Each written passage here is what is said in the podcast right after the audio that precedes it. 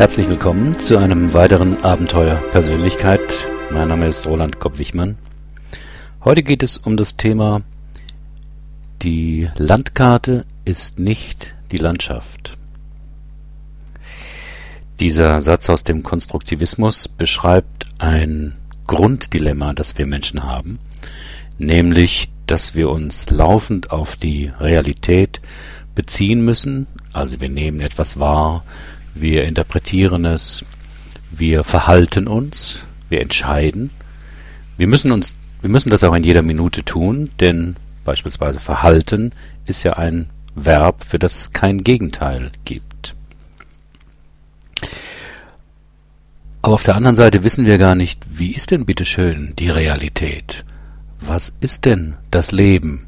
Oder in kleineren Bereichen, was bedeutet denn Erfolg? Oder wie sind Frauen, wie sind Männer? All diese Fragen wissen wir nicht, worum es wirklich geht, aber wir müssen uns trotzdem verhalten, eine Meinung, einen Standpunkt dazu finden. Aus diesem Grunde gibt es schon sehr früh den Mechanismus, dass wir uns ein Bild von der Realität machen, eine Landkarte. Das sind innere Bilder, innere Vorstellungen, die natürlich viel damit zu tun haben, was wir erleben. Dieser Prozess beginnt ganz früh, in, praktisch von der Geburt an, vermutlich sogar noch früher. Ein Kind, das beispielsweise in Deutschland auflebt, aufwächst, hat eine andere Realität, entwickelt andere, eine andere Sprache, andere Sitten und Gebräuche als ein Kind, das in Frankreich oder in China aufwächst. Diese inneren Landkarten sind ein Modell der Welt. Es ist natürlich nicht die Realität, es ist ein Modell der Welt, das wir in unserem Gehirn zusammenfügen und aber recht bald für die wirkliche Welt halten.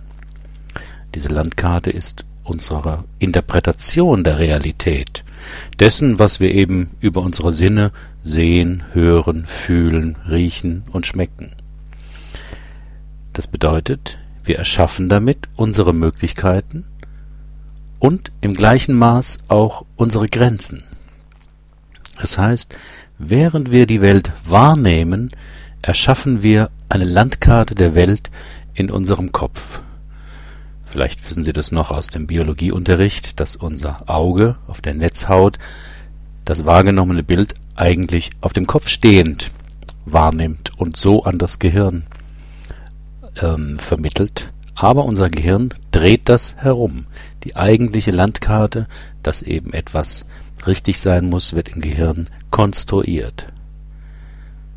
Was wir für unsere individuelle Psyche halten, ist im Wesentlichen die Landkarte der Beziehungserfahrungen unseres Lebens. Die meiste Zeit über ist das ein sehr nützlicher Prozess. Wir erhalten mit unseren Landkarten eine ganz vereinfachte Abbildung der Welt, der Realität.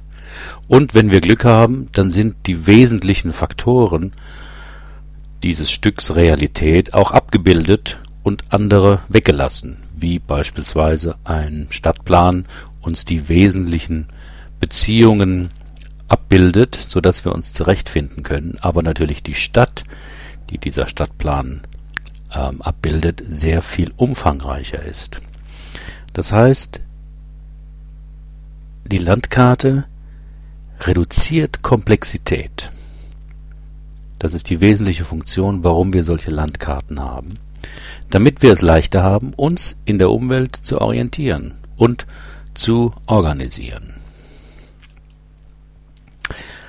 Probleme treten meist dann auf, wenn wir unsere Landkarte von der Welt für die Realität halten. Das bedeutet, es gibt vermutlich eine objektive Welt, doch wir interpretieren sie ständig. Wir interpretieren alles, was uns widerfährt. Wir reagieren und handeln also eher auf dem Hintergrund unserer Landkarten als auf dem als darauf, was wirklich geschieht, weil wir eben häufig Landkarte und Landschaft miteinander verwechseln. Ein paar Beispiele. Ob es draußen regnet lässt sich noch objektiv feststellen. Doch je nachdem, was Sie heute vorhaben, empfinden Sie das Wetter gut, beispielsweise zum Angeln, oder eben schlecht, zum Wandern. Die monatliche Arbeitslosenstatistik lässt sich in objektiven Zahlen mitteilen. Kleine Anmerkung dazu, auch das ist trotzdem schwierig, objektiv die Statistik herzustellen, denn es kommt natürlich darauf an, welche Arbeitslosen, welche Fortbildung und dergleichen ich mit hineinrechne oder herausrechne. Aber die Zahlen der, der Arbeitslosenstatistik sind erstmal objektiv. Ob dies aber jetzt ein Erfolg der neuen Arbeitsmol Arbeitsmarktpolitik der Regierung ist oder das völlige Versagen, hängt sehr von dem Beobachter ab. Es wird interpretiert. Eine Gehaltserhöhung von 150 Euro ist eine objektive Größe. Aber je nach Ihren Erwartungen und Ihrem bisherigen Gehalt interpretieren Sie denselben Betrag einmal als eine freudige Überraschung oder als einen schlechten Scherz. Wenn ich vor Ihnen ein paar Glassteine hinlege und Ihnen sage, das sind ungeschliffene Diamanten, die ich Ihnen zu einem Sonderpreis überlassen würde, dann wissen Sie nicht genau, wenn Sie keine Landkarte haben von Diamanten, selbst wenn ich Ihnen eine Lupe dazulegen würde, worauf Sie achten müssen. Ob das nun wirklich ungeschliffene Diamanten sind oder billige Glassteine. Wer bei einer Wahl wie viele Stimmen gewonnen hat, ist ziemlich zweifelsfrei. Doch meist haben nach einer Wahl alle gewonnen, indem sie eben das jeweilige Ergebnis ihrer Partei in einen bestimmten Kontext stellen. Die Landkarte ist also nicht die Landschaft. Und wir bekommen Probleme, wenn wir vergessen oder davon überzeugt sind, dass aber unsere Landkarte, unser Bild der Realität, die Realität ist.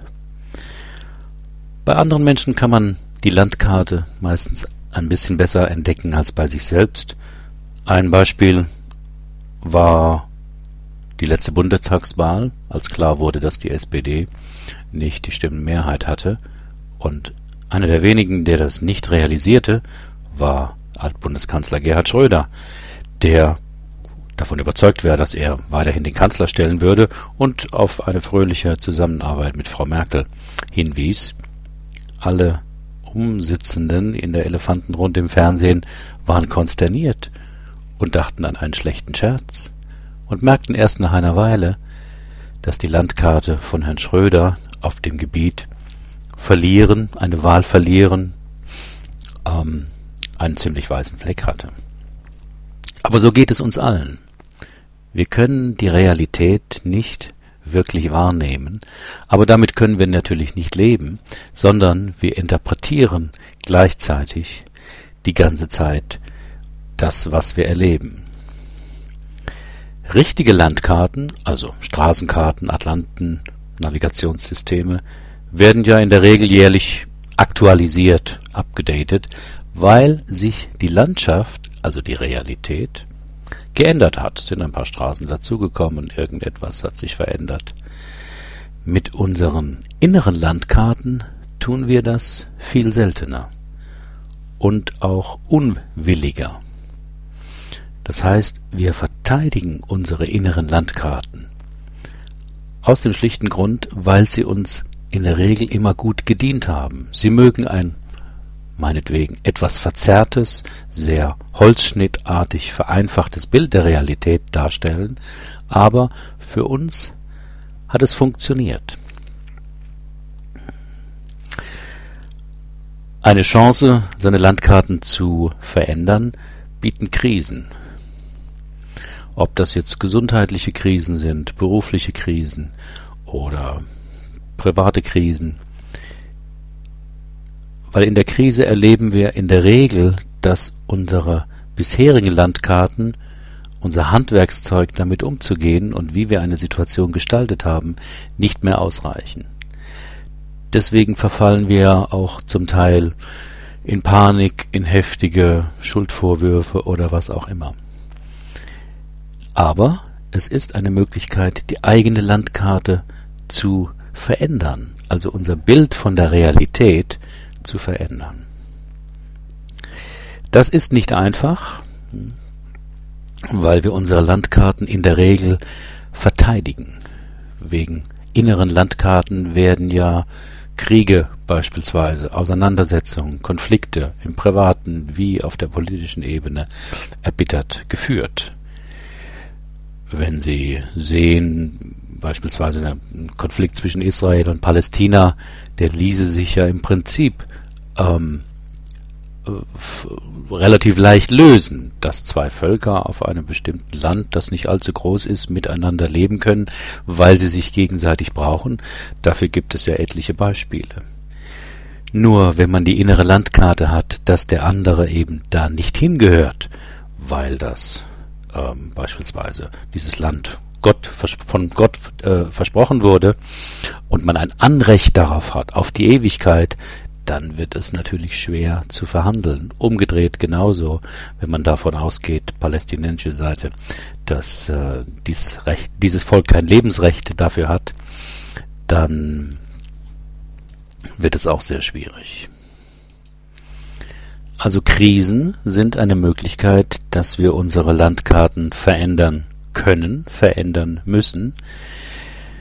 Doch wir sind in der Regel da das hängt von Mensch zu Mensch ab, unterschiedlich bereit. Auch Leidensdruck bringt ja nicht jeden Menschen dazu, etwas zu ändern. Stattdessen suchen wir einen Ausweg oder wollen uns nicht so ohne weiteres darauf einlassen. Aber was heißt das jetzt konkret? Wie kann man denn innere Landkarten verändern? Wie kann man überhaupt sein Verhalten verändern? Es gibt einen schönen Spruch von Mosche Feldenkreis, dem Gründer der Feldenkreis Methode und er lautet, wenn du etwas verändern willst, musst du erstmal herausfinden, was du tust. Das heißt, etwas verändern, was ja einhergeht mit Gewohnheiten, also mit einem unbewussten Verhalten. Dabei ist es wichtig, erstmal herauszufinden, wie mache ich das überhaupt? Also beispielsweise, Sie sind überzeugt, dass Ihr Leben zu stressig ist, dass Sie zu wenig Zeit für sich haben, dass Sie sich nicht wirklich spüren oder was auch immer. Dann ist es wichtig, erstmal herauszufinden, nehmen wir das Thema Stress, wie stresse ich mich eigentlich? Die meisten Leute sagen ja, ich stresse, stresse, mich gar nicht, sondern mein Arbeitsplatz ist stressig oder mein Chef ist stressig oder es ist die Globalisierung, die so viel Stress macht. Nur in dem Moment, wo ich die Quelle meines Erlebens nach außen äh, transportiere, habe ich ja wenig äh, Angriffsmöglichkeiten auf meinen Chef, auf die Globalisierung. Erst wenn ich zumindest in Erwägung ziehe, dass ich etwas dazu tue, dass ich einen Beitrag dazu leiste, dass ich gestresst bin, erst dann kann ich ja entdecken, Worin besteht eigentlich dieser Beitrag? Wie mache ich das, dass mein, meine Arbeit oder ich durch meine Arbeit gestresst bin, während mein Kollege, der vielleicht eine ähnliche Arbeit tut, weniger oder gar nicht gestresst ist? Es ist also wichtig herauszufinden, wie ich die Wirklichkeit, die Realität meines Arbeitsplatzes oder meiner Arbeit wie ich die wahrnehme und vor allem, wie ich sie interpretiere. Konkret, was ist meine innere Landkarte meiner Arbeit? Was ist meine innere Landkarte zu meinem Chef, zu den Kunden oder über die Kollegen? Dieser Schritt ist ganz wichtig. Das ist nicht ganz leicht, diese inneren Landkarten zu entdecken, weil die sind uns im Wesentlichen unbewusst. Die wurden ganz früh in der Kindheit gebildet, jedenfalls die Muster, wie wir etwas wahrnehmen und interpretieren. Und deswegen können wir die nicht in der Regel einfach sagen, meine Landkarte sieht so und so aus. Aber es gibt ein paar Methoden, relativ einfache Methoden, mit denen man sehr deutlich überprüfen kann und bei sich beobachten kann, was zu einem bestimmten Thema bei einem selbst in Bezug auf die Landkarte abgespeichert ist, wie die innere Landkarte dazu aussieht. Dazu braucht es eine, ein, ein Handwerkszeug, eine besondere Beobachtungsform, eine Art Bewusstseinszustand, wo man eben nach innen schaut. Ich nenne diesen Bewusstseinszustand innere Achtsamkeit und dieser, diese Methode wird ähm, Thema sein des nächsten Podcasts. Bis dahin herzlichen Dank für Ihre Aufmerksamkeit. Bis zum nächsten Mal.